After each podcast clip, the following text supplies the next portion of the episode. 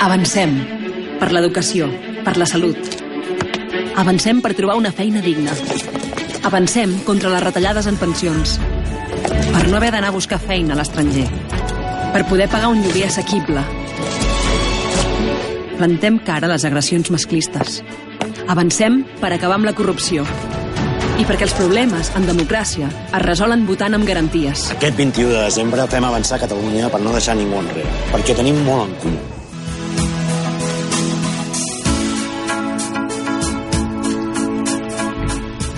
Doncs com venien dient, molt bon dia, Xavi Domènech. Bon dia i gràcies per, per invitar-me. El que estàvem parlant, eh, Xavi Domènech, cap de llista de Catalunya sí que es pot, De Catalunya en Comú Podem. Catalunya en Comú Podem, i mira que, que m'ho he rumiat abans de començar, mira que ho he dit, per on comencem? Comencem pel monotema?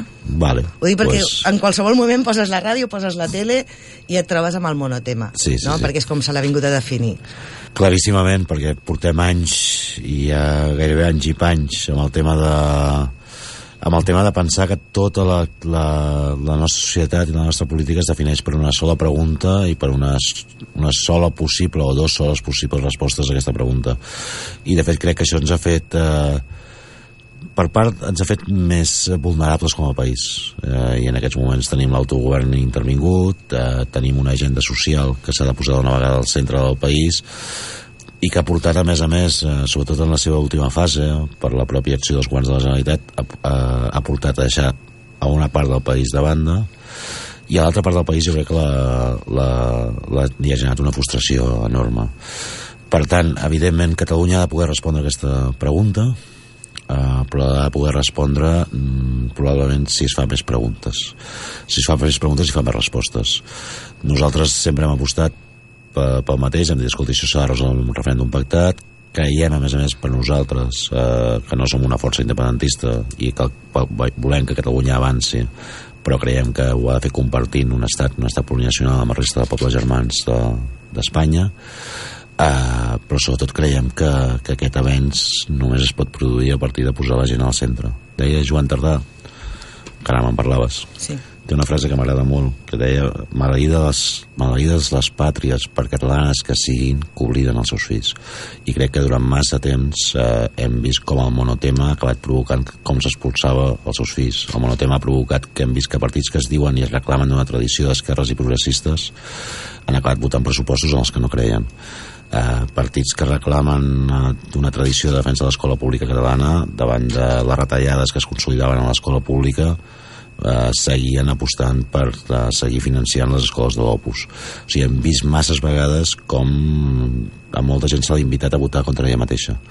I en aquestes eleccions estem veient el mateix, és a dir, s'està invitant a tothom a votar en contra dels altres i no a favor de tots nosaltres. I la nostra proposta és que puguem votar a favor de tots nosaltres. Sí, però entrant, perquè ara deies nosaltres eh, el que plantegem Sí. mm, podem dir-ho més curtet, eh, els comuns, per entendre'ns? Sí, sí, sí, sí. Per, per, per fer-ho Sí, més sí, fàcil. sí, sí, sí. El que plantegeu des dels comuns és, eh, nosaltres creiem en un estat, eh, es diu plurinacional, Sí, de sí, fet sí. es parlava del Ministeri de... Plurinacionalitat en sus tiempos, sí, sí, sí. tiempos. Doncs, eh, molt bé, però quan a l'altra banda no volen parlar amb tu, quan no podem pactar, quan no podem parlar, quan ja ens han dit per activa i per passiva que no, que no és possible aquest diàleg, Jo crec que a l'altra banda hi ha molta gent Eh, Perdona, eh? No. per, per formular la pregunta Sí, sí, sí, sí, diferent.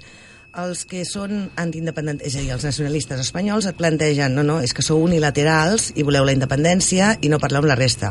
Els independentistes diuen, no, és que a l'altra banda no m'accepten poder-ho negociar. I, i mm. tenim la sensació, els ciutadans, que, sí. Que tothom diu allò que li convé, mm. però en veritat no hi ha cap sortida, perquè uns diuen no, Espanya és Espanya i no es pot parlar res més, mm. però en canvi les altres opcions, per exemple, aquest matí teníem aquí una altra formació Sí. política que plantejava un estat federal. Mm. Però per federar-te cal ser estat. Mm. Però no plantegen que siguis estat, plantegen només un estat federal al qual tornem a delegar competències. Mm. Um, altres sectors, que, altres partits que han vingut en diuen no, no, és que no tenim més opció que ser estat unilateralment. Mm. Eh, el referèndum ja l'hem fet. Mm. I vosaltres plantegeu de que tingui que ser acordat. No, es plantegem, plantegem diverses coses, eh? Plantegem que en aquests moments... perquè li quedi clar a la gent sí, sí, quina sí. és la- la- Pla- Plantegem, eh, d'entrada, eh, més enllà de tots aquests debats eh, i de fuig de ruta plantegem d'entrada que hem de desbloquejar la situació i que aquest país té amplis consensos per avançar en el seu autogovern i per posar les polítiques socials en el centre. Que el que no pot ser és que ens expliquin sempre que no es pot construir fins que no es decideixi. De fet, creiem al contrari. Només es pot decidir si construïm. I construir és avançar. Avançar en drets socials, avançar en polítiques econòmiques de recuperació justes i avançar també en aconseguir eh, major autogovern alhora entenem que ha d'haver un referèndum eh, pactat. I llavors se'ns diu, no, és que no hi ha ningú a l'altra banda en qui pactar. Bueno, això són aquells que no han treballat tens de fa molt temps, eh, que només pensen o que només han afirmat una cosa que s'ha demostrat falsa, que és eh, que eh, es podia desconnectar del Partit Popular. I del Partit Popular, i ho sabem perfectament, no desconnectes. O el fas fora o no el fas fora i si et penses que pots desconnectar del Partit Popular, un dia descobreixes que el Partit Popular el tens a la cuina de casa teva i que t'ha intervingut, que és el que ha passat. Per tant, nosaltres plantegem efectivament una opció que sigui de transformar Catalunya també per transformar Espanya. I nosaltres com que portem molt temps treballant en aquest sentit, a l'altra banda tenim molts i molts i moltes companys i companyes i molts amics. Tenim a Manuela Carmena, que és alcaldessa de Madrid. Que té l'economia el... intervinguda? Eh? Que té la sí, sí, però que, sí, però que ha aconseguit fer avançar... És a dir, nosaltres també a Barcelona també ens hem trobat els mateixos problemes que el, el govern de la Generalitat ha denunciat. També teníem el Tribunal Constitucional, també teníem la llei Montoro, però n'hem fet servir els obstacles com a excuses és a dir, l'Ajuntament de Barcelona s'ha convertit en la capital de tot l'Estat amb major inversió eh, social en aquests moments, ha augmentat un 50% la inversió social, ha augmentat la inversió per habitatge tres, vega tres vegades més per habitant que el que ha fet la Generalitat, no ha financiat escoles de l'Opus Dei, però ha remunicipalitzat guarderies i llars d'infants públiques, és a dir, ja n'hi ha prou d'excuses. Que tenim obstacles? Els tenim i els combatem, però no els convertim en excuses per seguir fent les polítiques de sempre. I aquí hem viscut massa temps excuses havent-hi obstacles, que eren reals, havent-hi obstacles. I tenim, a, la, a, la, a, no m'agrada dir-li l'altra banda, perquè per mi és la meva banda, a, a, a, a l'Estat tenim companys i companyes, tenim un congrés de diputats i diputades que en aquests moments hi ha un terç de diputats i diputades, és històric. Ja sé que per aquells que han explicat que tot es solucionava en un moment i que teníem pressa, res és important, però és absolutament històric que hi hagi en aquests moments al Congrés de Diputats i Diputades un terç de diputats i diputades que votarien a favor d'un referèndum patat. És històric en aquests moments a Espanya, a Espanya, perdó, m'ha sortit massa fort, a Espanya hi hagi, més, hi hagi un 57% eh, de la ciutadania que considera que això soluciona amb un referèndum pactat. És històric que en les principals capitals de l'Estat hi hagin alcaldes i alcaldesses que també pensin això. Tot això són avenços, però aquests avenços han de ser avenços a Catalunya.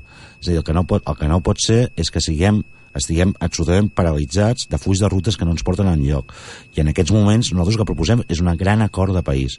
A aquest país se li ha dit massa vegades a la gent aquest país hi ha un 80% que està a favor del dret a decidir. I això s'ha utilitzat eh, per construir propostes. Eh, hi ha més d'un 70% que creu que l'estat autonòmic està superat. Però se li ha dit que el important és si estaven d'acord o no amb la independència, no en construir a partir de que hem de superar la realitat actual. I se'ls ha dit a la gent que apostàvem no per la independència que nosaltres érem status quo. Quan fas tot això, quan divideixes d'aquesta manera, quan no construeixes sobre els anells col·lectius i plurals de canvi, et fas més vulnerable com a país. I la vulnerabilitat l'estem veient ara. Um, amb coses que apuntaves ara... Per, perdona la contundència, m'ha sortit. el estaves fent un meeting, bueno, ja, ja es tracta d'això, de fer arribar els missatges que teniu la intenció. Sí, jo et volia preguntar... no cal, no cal, digues, digues. Et volia preguntar, eh, amb coses que apuntaves, quina diferència em diries si et demanés mm -hmm. que teniu els comuns mm -hmm. amb la CUP? Perquè alguna frase has dit sí. que he pensat, dic, aquesta és l'única diferència? Quin és l'ordre de, dels factors? Jo crec que la CUP... Eh... Ho dic per la frase que has dit, Sí, no, eh? però, ja, però jo crec que hi ha més diferències. Hi ha una, crec, eh? Uh, la CUP no no ha tingut, em sembla respectable, eh? però no ha tingut la, la voluntat de construir majories. O sigui, ha tingut que, la voluntat de construir un pol, un pol, en aquest cas, anticapitalista, però no de construir majories. I, de fet, fent això s'ha acabat atrapant, eh, quedant atrapada en una situació en la qual es va postular que el Parlament era Matrix i que, per tant, era pràcticament irrellevant el que passava al Parlament, a trobar-se que ells estaven definint la governabilitat de Catalunya però antisistema també ho sou vosaltres, veniu del 15M, no?, els orígens. Bueno, el 15M deia que nosaltres no érem antisistema, sinó que el sistema era antinosaltres. que és una forma de construir la política des de les majories. Uh, el, coses que han passat en el teu partit últimament, Sí. el Albano Dante Fachin, Sí. uh, ha pres una postura, ha abandonat el partit Sí, de sí. Podemos, bueno, no, no, no el teu, sinó la, la, Sí, sí, ha abandonat el secretari general de Podem Exacte. Catalunya, exacte, va dimitir. Uh, podríem dir que t'han dit cap a aquesta altra postura? Li preguntarem amb ell directament, eh? jo crec perquè que el tenim és, dijous. jo crec que és millor preguntar-li amb ell perquè no vull posar en boca d'Albano mm, bueno, el que ell consideri. Bueno, l'Albano va decidir dimitir de, de Podem. Eh, T'ho deia perquè hi ha diverses mm, coses, Sí. hem, hem dit que parlàvem primer una mica de, del tema Sí, sí. general, no? Clar, ha passat lo de l'abandó d'Ante Fachin, Sí. que ha abandonat Podem amb unes declaracions públiques que ja intuïm molta gent el que Sí. pugui estar pensant. ara està fent actes de campanya amb Esquerra Republicana. Amb Esquerra o amb la CUP, jo l'he vist, amb un procés constituent, que de fet tu també havies participat. a Amb els dos, ara em diuen que és amb els dos. No, és que havia vist només els actes amb Esquerra És que Republicana. la gent que no ens veu, perquè és ràdio i no tele, aquí tenim un munt de gent. Val, val, no, no, és que jo havia vist els La actes. gent que coneix l'estudi de ràdio, la meva s'ha de fer l'efecte que són moltes persones aquí exacte. dintre avui. No, bueno, jo crec que l'Albano va... Ell apostava... Crec, eh? Però, però, crec que és preferible que li preguntis tu uh, i que contesti ell. No, no. Jo crec que ell apostava per pactar amb els partits uh, independentistes, uh, amb els partits que han governat Catalunya fins al dia d'avui, i crec que la majoria d'aquests 17.000 inscrits que van votar en una, una votació històrica uh, en el cas de Podem, i mira que Podem té rècords de votacions, i aquest és el rècord absolut, eh, van optar per un altre tipus de, de, de confluència i aliances i jo treballo amb aquests 17.000 inscrits que, que representa Podem Catalunya i em sembla molt bé que cadascú treballi com cregui que ha de treballar, eh, sense més Faré una pregunta molt àmplia. Sí. Per donar-te peu a explicar, acabar de a- a rebatre-ho tot Sí. una mica i després passem a, Sí. als temes concrets de programa. Sí. Jo et volia preguntar si no us fan por les enquestes. Vull dir, jo m'estava repassant una miqueta, Sí. passeu de 11 a 9, sí, sí, sí. Eh, bueno, ja se sap tothom com van les enquestes eh, nosaltres teníem algun tuit fa uns dies aquí a la ràdio de que Sí. ja han, ha guanyat algú de com l'Escuinella té una estrella Sí, Michelin sí, sí, també sí, sí. però bueno, I alguns més d'una estrella, alguns quan més digues, d'una però sí que és cert que sembla ser que us en donen si de 11 passeu a uns 9 Eh, hi ha diverses coses que han passat en els comuns, Sí. una era aquesta, la del Dante Fachin, l'altra són algunes declaracions que ha fet el Pablo Iglesias, potser desafortunades qualificaríem, no? quan ha dit que l'independentisme, fer responsable l'independentisme de despertar el, el franquisme, Feixisme, no? el feixisme, sí, la, la frase exacta és, és No, una no, d'aquestes. Sí, de- despertar el fantasma del fascismo. Sí. Exacte. Que nosaltres aquí a la ràdio preguntàvem si despertar o destapar, no? Mm. És alguna pregunta que havíem fet, no? Que és, és, diferent la connotació. I l'altra, que també et volia preguntar, perquè tanca la llista, la de Sí. Colau, eh, també la- l'alcaldessa de Barcelona, Sí. parlàvem de la Carmena, ara parlem de l'Ada, eh, com és que l'Ada Colau fa campanya al Sálvame? Mm. Vull dir, com és que mm, els comuns tenen que arribar a, Va. o, o és una opció d'ella, no? Vull dir, o si tot això és conseqüència d'aquestes eh, resultat d'enquestes que agafem, intentem buscar un altre públic. Mm. Ja t'he dit que era una pregunta com molt àmplia, perquè No, realment sorprèn Jo, jo n'apunto jo estic tres, parlant eh? amb tu, Val. jo estic parlant amb tu, però en veritat veus el que ha passat amb el Dante Fachin, que ho vam veure tots per la tele, Sí. eh, veiem en els mitjans, i com que a més a més ho va dir aquí Sant Adrià, perquè de fet els comuns esteu fent molta campanya aquí Sant Adrià, Mm. eh, heu fet la- l'explicació del programa, la recepció, bueno, Sí, sí, diverses sí, sí, coses. sí, sí, i tant. Cosa L'apro- que L'aprovació Us de poseu en el mapa, això està, Sí, sí, sempre sí. és bo, i ho agraïm als fer i les dues assemblees, que eren l'assemblea d'aprovació de llistes i l'assemblea d'aprovació del Però programa. realment aquest dissabte, i, Sí. i per coneixença personal, perquè a Sí. l'època de la universitat doncs, coincidíem amb, amb companys teus, amb Sí. Colau, amb el Jaume Sens, vaig treballar-hi Sí. diversos anys. Clar, jo veure la de Colau, el Salvament... Bueno, no la vaig veure, ho vaig veure al No. Twitter. M'has Sorprèn. m'has fet tres preguntes, crec. Tot, tot, Ja he dit que et feia una cosa molt àmplia Sí, per donar-te sí. peu, perquè quan acabis de xerrar ara farem una paradeta, Val, que tinc una sorpresa la. Les he ordenat eh, al següent ordre, eh? El tema de les enquestes.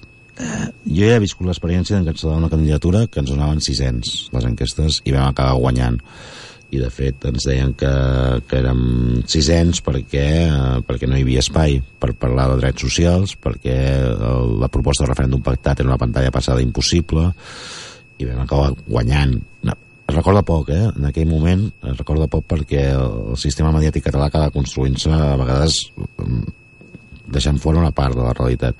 Aquelles eleccions, en principi, segons les enquestes, les havia de guanyar Ciutadans, i les vam acabar guanyant nosaltres, i Ciutadans va quedar cinquens. Uh, per tant, alhora, a més aquestes eleccions són absolutament extraordinàries. Hi ha un milió de catalans i catalanes que han decidit votar i encara no han decidit què votaran. Per tant, tota aquesta realitat dels blocs, tot això pot desaparèixer uh, de cop i es pot generar una nova realitat. Sobre el que va dir el Pablo, jo crec que el que va dir el Pablo, jo i el Pablo estem absolutament d'acord amb una cosa que és bàsica, que és que els responsables dels actes feixistes són els feixistes. Uh, ara bé, uh, dit això, és cert que hi havia una presumpció de practicada des de l'independentisme que, eh, que una, un, la unilateralitat de Catalunya provocaria un gran moviment de les esquerres eh, a favor de les esquerres a Espanya.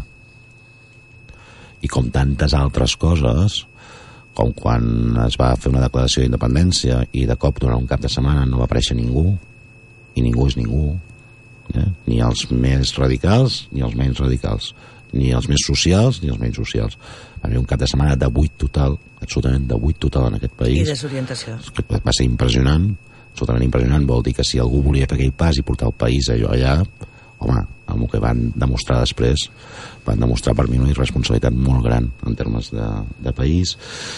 I, aviam, i és cert que l'atencionament de la situació a Catalunya i a Espanya estem vivint una situació de tensionament en relació a aquells fets i que en aquest espai i jo ho he viscut en directe en aquest espai de tensionament hi ha hagut algunes expressions de feixisme que han pogut rebrotar. Jo crec que això em sembla, i no, no veure-ho, si pensar que sempre es va cap endavant i que tot és... Eh, em, em sembla que és no, no llegir la realitat i de fet llegeixo declaracions ara mateix de, per exemple mm, recordaré el candidat de la CUP dient, òbviament estem en una república a veure, òbviament no òbviament tenim el govern ha intervingut. Òbviament estan passant moltes coses però no crec que es pugui dir que òbviament ja, o sigui, no, no podem seguir participant de la construcció dels nostres anells i somnis de transformació s'han de fer partint de la realitat perquè si no, no transformem la realitat. Uh, i el tema final que m'has preguntat que és el tema de Sálvame. Uh, no, això no és una opció de, de, de campanya. Això és una és l'ADA participa jo haig de dir que no, no ho he pogut veure perquè estava aquests dies de campanya per tant tampoc uh, però l'ADA participa en un programa que jo crec que mm, que ajuda i naturalitza algú com que ha de ser la, la llibertat i la pluralitat d'opcions eh, sexuals en aquest país. I en aquest sentit ho valoro positivament. I no sé si m'has fet alguna més, que segur que m'has fet alguna més. No, anava a preguntar qui és el candidat 25 de la llista. el 25 no és la Maria Salvo Ramon Arrabat Doncs m'haig de posar les ulleres, Ah, perquè jo tampoc te les agafo les teves. Però les teves tampoc em serveixen. si vols ho llegeixo jo Sí. aviam per, per, per la persona vols dir Bueno, és que he, he, he voltat per internet, he vist que et van fer el, el test de la, un, un programa fa anys, dic a veure si l'encert aquest cop. Doncs, perquè realment el, el 24... A- Anna Maria Aroca, la conec eh, i mira, t'ho puc dir el número 25 és l'Anna Maria Aroca Veus? Veus? Encertat Molt bé. Doncs mira, jo tinc una, un sketch per tu sí. i després d'això a veure què n'opines Vale. i passem a parlar de propostes de programa dels comuns. perfecte A veure què et sembla. Eh, D'acord que en Comú Podem no tindrà grup propi al Congrés, però els de Madrid ens han promès que tindrem perfil propi, intervencions en els debats i autonomia financera. Com en dieu d'això? Eh? PSC. Què has dit? No, nada, nada. Bé, pel que fa a les intervencions al Congrés, eh, he estat parlant amb el Pablo i estic segur que podrem encabir el nostre missatge en el temps que ens cedirà. Eh, de quin temps estem parlant? 10 segundos. Ah, ¿Preparado? sí. Tiempo. Molt bé, el referèndum a Catalunya és innegociable. Eh, nosaltres creiem que els catalans tenen dret a votar sobre el seu futur. I en aquest referèndum nosaltres farem campanya a favor del... Tiempo, tiempo, tiempo. A favor del què? Oh! Ho sento, però s'ha acabat el temps. ¿Lo ves? No hay mal que por bien no venga. Bueno, el que hem buscat, el- la teva primera intervenció, almenys em sembla que és de les primeres intervencions, la teva presentació al Polònia, sí, sí, sí eh, una intervenció amb el Pablo Iglesias, mm. hem demanat, eh, l'hem Sí. comentat abans, ens ha semblat correcte, Sí, sí, sí, sí. I jo, jo, jo de fet, amb, ella em comentava, la, la teva companya em comentava que potser era un altre gag, el que havia sortit primer, El primer va ser el 25, després de... No em van treure en tota la campanya electoral, eh, en cap gag, opció plenament legítima, eh, i la vam guanyar. I clar, es van trobar, a dir, no hem tret a la persona que guanya les eleccions. Opció legítima. Uh, i llavors va treure un gag que era el 25 de desembre en una establia uh, el qual no apareixia jo sinó que havia nascut el nen Jesús no? i a partir d'aquí van tindre que anar corrents a buscar fer-me el personatge Però bé, no, Polònia és un programa que està molt bé. Sí? No, quan estàs al sofà a casa, poses la tele i et És veus... he, he tingut el problema de que, que jo ho mirava molt i he tingut el problema que ara estant a Madrid tornava just els dijous a la tarda nit que és quan el feien i llavors m'he perdut, o sigui, m'he perdut una època àmplia, precisament en què sortia allò. Però sí, a més a més, l'imitador és eh, familiar d'una mare que va a l'escola. Bueno, sí, jo crec que ho fa molt bé, sí, sí, sí, en aquest sentit. Sí, ets dels que ho porta bé que t'imitin. És que són bons. no, és que clar, són bons, fan riure i, bueno, no, no, sí, sí, a més un dels, és un programa i jo crec que a més es mira, es mira molt a Espanya també, jo tinc molt, molta gent coneguda sí? sí, sí, sí, que es miren les imitacions que els agrada vull dir que no. Jo ara no- res a dir, res a dir sobre Polònia Hi ha una, un gag del Polònia que no és teu, però com Sí. que n'has parlat abans del Joan Tardà, Sí. que recordo molt bé, amb una estimbada que va fer Esquerra Republicana, Mhm. i aquest... Eh, m'has comentat que, que teniu relació al Congrés, Sí. Amb la frase de algú ho havia de dir. Sí, que el no gag dit, era que és- algú, ho- eh, Sí. algú hauria de dimitir. mm, No sé si el recordeu aquell gag d'aquella No època. recordo. I m'hi has fet pensar quan dius "És que són bons, dic, és que jo Sí. també ho vaig pensar, dic, algú hauria de dimitir. el, el, el, el Tardà, que a més a més eh, es veu que no havia dit mai algú havia de dir a mi sempre m'ho diu, jo no ho vaig dir mai això No sé. no, no ho sé Doncs entrem en aquesta segona part. Sí. Jo voldria saber, jo i els nostres oients, sí. les propostes concretes que porteu al Parlament, mm. perquè superat el tema del monotema que hem dit, vull dir, Sí. perquè sí que és una cosa que sempre se us demana el posicionament, què faeu, Sí. què direu, sempre se us ha acusat d'equidistants. Sí, sí. Superat aquest tema, vosaltres us plantegeu unes eleccions, i ho venies ja apuntant abans, mm. pels propers temps i amb Sí. polítiques concretes. Quins serien els eixos del No, vostre ha, programa? Hi ha un eix molt clar, que és el blindatge dels drets socials, és a dir, i això significa polítiques concretes de rebatir les retallades eh, en educació i sanitat, que són de l'entorn de 1.600 milions, eh, uns 1.000 milions en sanitat, bueno, segons com es comptin són 1.500 milions en sanitat i 600 milions eh, i escaig, 630 en educació, però amb això no n'hi ha prou. De fet, l'altre dia estàvem en un comitè d'empresa de l'Hospital de Vilafranca eh, i clar, això ens permetria retornar a la situació de 2010, però el món ha canviat molt. Uh, i llavors el que postulem és uh, un creixement de la inversió que passi dels, del 21% del PIB dedicat a polítiques socials al 28%, que és la mitjana, és la mitjana europea, a més a més. Després hi ha blindatge de drets socials, hi ha una lluita que té que veure amb plans de recuperació econòmica per a una economia, un creixement sostingut i sostenible, molt basat tant en el teixit productiu del país, que és la petita mitjana empresa, com a la nova economia social, el cooperativisme, eh, i també una lluita molt, molt bèstia, no només contra l'atur, sinó contra la precarietat, perquè ara estem en una taxa d'atur del 12,5, aquí, la, aquí a la mina és del 40, vull dir, és brutal, però sobretot tenim un problema gravíssim amb els sous i amb la precarietat laboral. Jo quan vaig començar a treballar, eh, als 90, per pagar-me els estudis, jo era precari, vaig seguir sempre molts anys, no, no. Però jo tenia un contracte de, em sembla que eren 3 mesos i, i ara hi ha un de cada quatre contractes que es fan durant menys d'una setmana. És a dir, estem parlant, parlant de nivells molt alts de precarietat. Pla de retorn dels joves, eh, pla de reindustrialització i després el que hem dit un nou acord per un nou estatus polític de Catalunya. És a dir, que aquest país creiem que l'estat autonòmic està superat, que, que hem d'anar molt més enllà d'això i això significa bueno, doncs una construcció nova del blindatge de competències, instruments per poder construir les polítiques socials. Bé, aquestes són les grans línies de treball que tenim per davant, però sobretot atacar un eix bàsic. És a dir, hi hagi crisis o ens diuen, ens diguin que hi ha recuperació, el que creix sempre és la desigualtat. És a dir, el que està creixent constantment, sigui quina sigui la situació, és que els, que, que els menys cada cop tenen més i els més cada cop tenen menys. I això també significa una nova política fiscal, redistributiva, eh, i significa crear un, bueno, una, una sèrie d'instruments públics en aquest sentit. Eh, perquè la desigualtat, a vegades ens diuen vostès parlen de la desigualtat perquè volen alidir el monotema. No? I nosaltres pensem que un país no es pot construir sense la seva gent. De fet, quan un país es construeix sense la seva gent es fa dèbil. I per això plantegem que no, que precisament la gran agenda de país és l'agenda social. mm, traslladant-ho, no? Perquè Sí. ja has dit que el 40% és la tassa d'atur aquí al barri de la Mina, vull dir, traslladant-ho al territori. Aquí a la Mina eh, les problemàtiques són vàries, eh, alguna l'hauràs coneguda perquè ha sortit per tot arreu, que és l'edifici del bloc de Venus, ha sortit per TV3, els companys de- d'aquí Sant Adrià t'ho han explicat, la readjudicació dels pisos eh, que s'han ocupat en els darrers mesos, Uh, tot això es gestiona des del Consorci del Barri de la Mina, que hi ha quatre administracions. Una és l'Ajuntament de Barcelona, en el qual hi tenim a l'Ada Colau, l'altra és un departament de la Generalitat, el de Benestar i Família, que ara no sé exactament com es diu, que és uh, de treball també, és, els noms van canviant, però és Benestar, de tota la vida, Ajuntament de Sant Adrià i la Diputació. Uh, us heu plantejat a nivell de territori, eh? Vull dir, us heu plantejat com gestionar millor el barri? Vull dir, ara quan has vingut has vist com està el Sí, barri, sí, sí. com estan els carrers, Sí, sí, sí. vull dir, s'ha fet una reforma urbanística molt gran, Mm. però el barri Mm. segueix patint les mateixes mancances que fa bastants anys. No sé quin...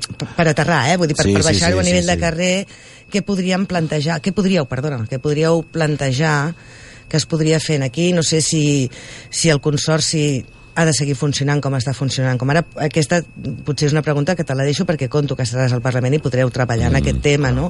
Però el Consorci havia tingut una funció eh, urbanística, havia tingut una funció social, tenia una vida determinada, s'ha ampliat, i, i la realitat és que no hi veiem resultats, o els veïns no, no hi veuen resultats al barri, no? Aviam, nosaltres eh, aquests dies, no aquests dies, eh, en les diverses campanyes i, i de fet, per, per com ens movem políticament, ens movem bastant per la geografia de la Catalunya oblidada. O sigui, de la, de la, de la Catalunya oblidada, que és l'àrea metropolitana, i no només l'àrea metropolitana. Eh? Vas a Lleida, vas a... Hi ha situacions de- d'exclusió, de, de pobresa, que s'està segmentant territorialment, i aquí nosaltres apostem clarament pel que hem anomenat eh, una de les grans línies estratègiques ha de ser un, no només un pla de barris eh, potent, sinó un pla de ciutats sinó un pla que, que faci de les ciutats eh, de Catalunya, que són les que han patit més eh, la gestió de la crisi, al final l'impacte de la crisi són, eh, i per tant fer una molt forta inversió en això. Eh, per tant, per poder crear noves estructures, per poder crear nous serveis socials.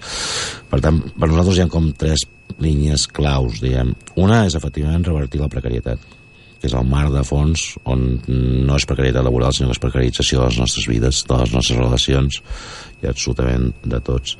L'altre és un- una inversió molt més alta en, en, en drets socials i cobertures socials, i això també significa una inversió molt més potent en creació de parc. Per exemple, plantejar un impost sobre, sobre els tenidors d'habitatge, no? sobre els aquells que tenen un habitatge, els bancs, que són tenidors d'habitatge i que no el treuen al mercat i que això ens permeti construir un nou parc eh, públic d'habitatge de lloguer en un moment en el qual a més s'han de regular els preus del lloguer perquè estan pujant de forma exponencial.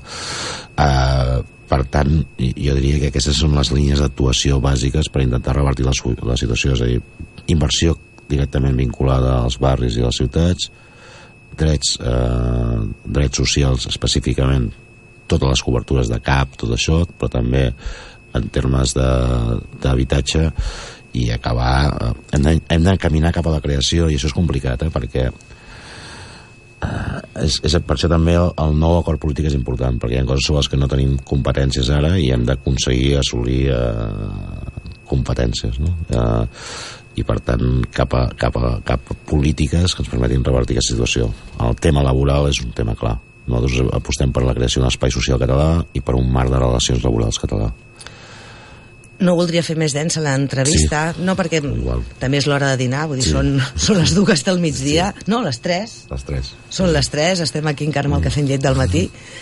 Uh, no sé si voldries explicar alguna cosa en concret, perquè ara amb el que estaves dient, clar, ens posaríem a parlar mm. moltíssima estona, sí. perquè, per exemple, aquí a la mina se'ns han tret els, les assistentes socials ja no estan aquí al Sí, barri sí, de la sí. mina, vull dir, les han traslladat a Sí, l'altra sí. marge, Sí, quan sí. és un barri en què Sí, sí, sí. realment seria No, no, una tasca clar. important a fer. Sí que és cert que ens han posat al cap, Mm. però bueno, te ponen una i te quiten l'altra, no? Vull dir, tampoc... Bueno, perquè s'ha jugat no a, posar més recursos en polítiques socials, sinó en tot cas a redistribuir-los amb una, amb una, amb una posició de- d'escassetat. De, no? I el que s'ha de revertir, evidentment, les polítiques han de tenir prioritats i criteris, però ho han de fer en base a uns recursos que els hi permetin.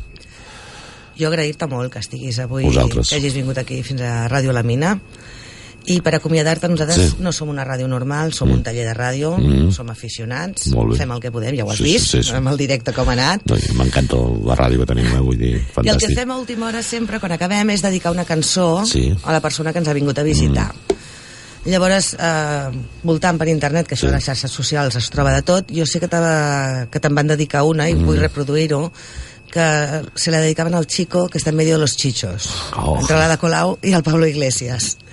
Doncs, En medio de los chichos, el caballo de colores. doncs aquesta és per tu, Xavier. Gràcies. Y el del medio de los chichos se me apareció en sueño. Se me apareció y me ha dicho de tu rumba soy el dueño. Vamos, José. Y el del medio de los chichos, me